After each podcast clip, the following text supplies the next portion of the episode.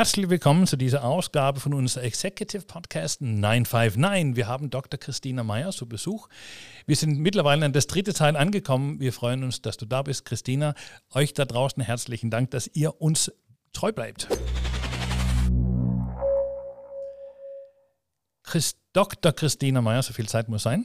Christina, du bist Anwältin aus Stuttgart und Reutlingen und wir haben uns über sehr viele spannende Themen, über Internationalität, unserer jeweiligen internationalen Hintergrund, wir haben uns über Immobilienrecht und Themen der internationale Wirtschaftlichkeitsrecht Themen und so weiter unterhalten.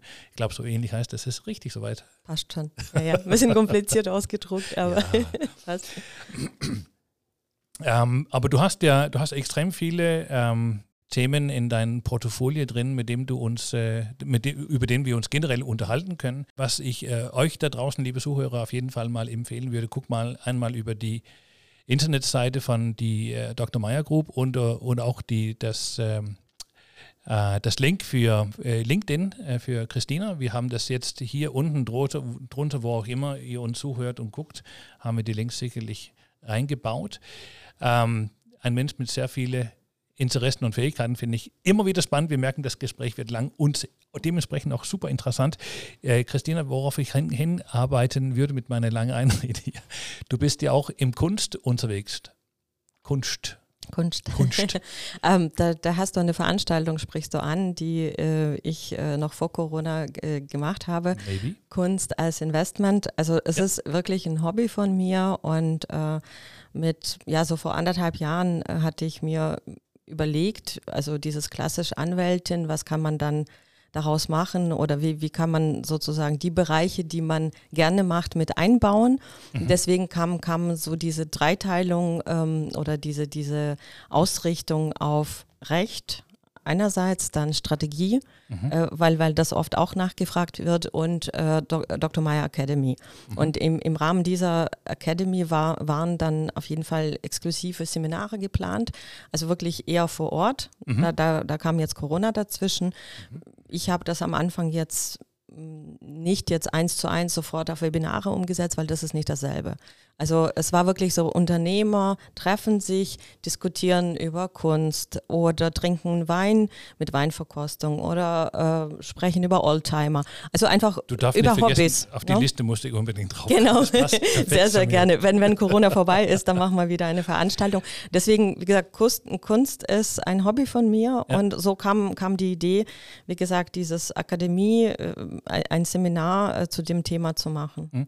Ähm, äh, jetzt Kunst aus rechtlicher Sicht ähm, ist es ein Thema, wenn wir so Kunst generell be be betrachten, äh, Originale oder Fälschungen oder so weiter. Es gibt ja, man hat ja äh, sehr viel gehört und gelesen, gelesen über, über sagen wir mal, jemanden, der geringfügig übers Ohr gehauen worden sind. Äh, also mir ist schon klar, dass du jetzt nicht diejenige welche bist, die jetzt irgendwie die Einschätzung macht, ob es das ein echter Picasso ist oder auch nicht. Äh, aber wie macht man das eigentlich? Gibt es Versicherungen oder wie, wie würdest ist es ein Thema, was Sie ja mal berührt haben? Ähm, also jetzt rechtlich weniger. Also okay. da, da hatte ich, muss, muss ich ehrlich sagen. Das ist mehr ähm, so die Leidenschaft der Kunst. Eher, eher die, die Leidenschaft, wirklich dieser Austausch ähm, untereinander, mhm. also dass, dass man wirklich ein Netzwerk aufbaut und, und sich da zu dem Thema, natürlich äh, hat man da auch diskutiert, äh, wann, wann lohnt sich das, äh, in die Kunst zu investieren? Ist es ein, ein Investment-Case und ähm, was muss man beachten? Also solche Themen waren. Was muss man denn beachten, wenn man Kunst kauft? Also abgesehen davon, dass es vielleicht man, auch das Auge irgendwie gefallen sollte. Also das, das äh, natürlich kann man ähm, das als reines Investment nehmen, ne? das, was man sagt, okay, man, man holt sich vielleicht wirklich auch, in, wenn ich gar keine Ahnung von, von Kunst habe, hole ich mir einen Berater, der dann sagt, okay, das ist jetzt ein junger, aufstrebender Künstler, in zehn Jahren ist er das Dreifache wert. Ja. Oder ich will das tatsächlich, also investieren bei mir zu Hause aufhängen und wenn das in 20 Jahren, wenn, wenn meine Kinder vielleicht das mal irgendwie übernehmen, mehr wert ist,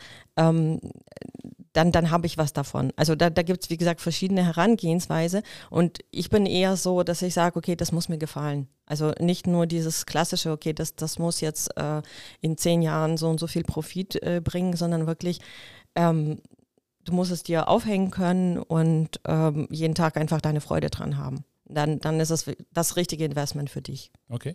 Welche, wo, wo, bist du so eher mit deinen Kunst unterwegs? Ist es eher der Leinwand oder hast du Skulpturen oder hast du alles? Äh, was, was also ich, ich bin jetzt keine große Kunstsammlerin, aber man hat natürlich einige ähm, Sachen zu Hause hängen, also von, von klassischen äh, also klassischen Bildern von oh Alfred Weiß. Nein, das nicht. Aber das ist hier aus, aus der Gegend bis, bis zu abstrakten. Ähm, also ich bin, äh, bin eher so, so der abstrakte Mensch. Also ich, ich habe ein Kunstwerk, das ist halt eine schwarze Wand mit ein paar bunten Flecken und so weiter. Ich finde, ich muss immer wieder an, äh, an mein, äh, meinen Vater denken. Der hat ja auch äh, immer wieder sehr gerne Kunst gekauft. Und das war so witzig. Der hat immer gesagt, also der hat irgendwie so ein ambivalentes Verhältnis zur Künstler mhm. gehabt. Der hat zwar gerne die Dinge mhm. gekauft, der hat mir gesagt, du hast so einen Scheiß, das, das, kann jeder doch machen. Das sagt, ja, der Unterschied ist, ja, ja. Die, die, machen das nicht. Ja, genau. Und ich, ich, ich finde das, find das herrlich an, an, an Kunst, weil das ist ja gerade eben das, dass irgendjemand das tatsächlich macht. Und ich bin sowas von bei dir. Äh, ich glaube, wenn, wenn, wenn, ähm, äh, also wir haben ein, ein, gemeinsames Alleinstellungsmerkmal, ich glaube, als Anwalt und Unternehmensberater, ganz arg kreativ leben mhm, zu wollen. Das ist jetzt das nicht so herkömmlich.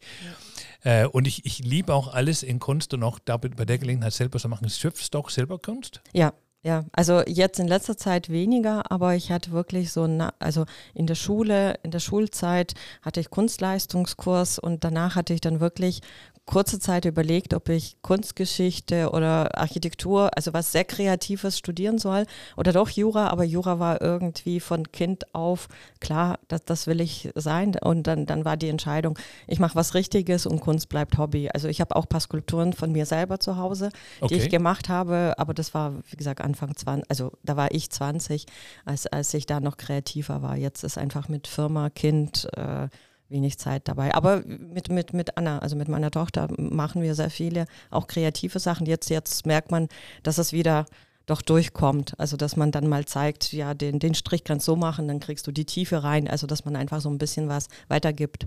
Mhm. Das ist nicht allzu häufig, dass man das von Anwalt hört. das stimmt.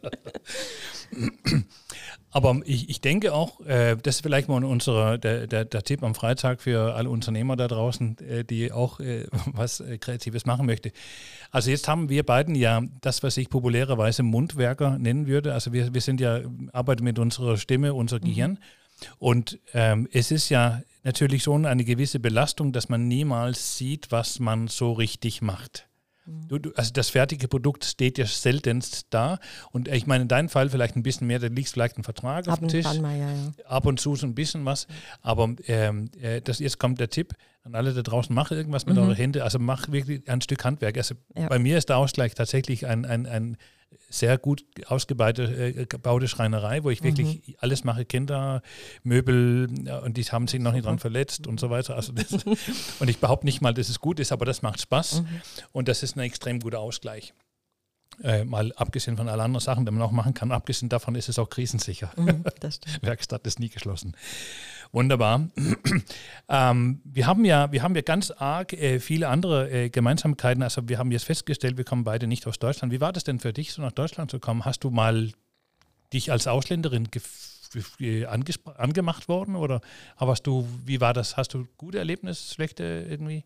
Also ähm, jetzt, jetzt wirklich irgendwie diskriminiert oder, oder mich als Ausländer, also gefühlt habe ich mich als, als, äh, als an, äh, also anfangs äh, sehr, weil ich, ich kam nach Deutschland, da war ich 13, konnte kein Wort Deutsch und das war dann schon sehr, sehr schwierig in der Schule dann mitzukommen ähm, auch da Kontakt zu finden. Ähm, wie gesagt, das war in, in, in Reutlingen war ich vielleicht ein Jahr lang in, in, in, also ging ich jeden Tag in die Schule und hatte wirklich, also mit meinen Mitschülern kein, kein Wort geredet. Also ich, ich wurde jetzt nicht gemobbt, aber ich habe mich nicht getraut zu sprechen und die gingen halt nicht, auch nicht direkt auf mich zu. Und das ist jetzt, wie gesagt, nicht Beachtung kann, kann manchmal jetzt für Kinder vielleicht noch schlimmer sein, als jetzt wirklich, wenn man jetzt doof von der Seite angemacht wird.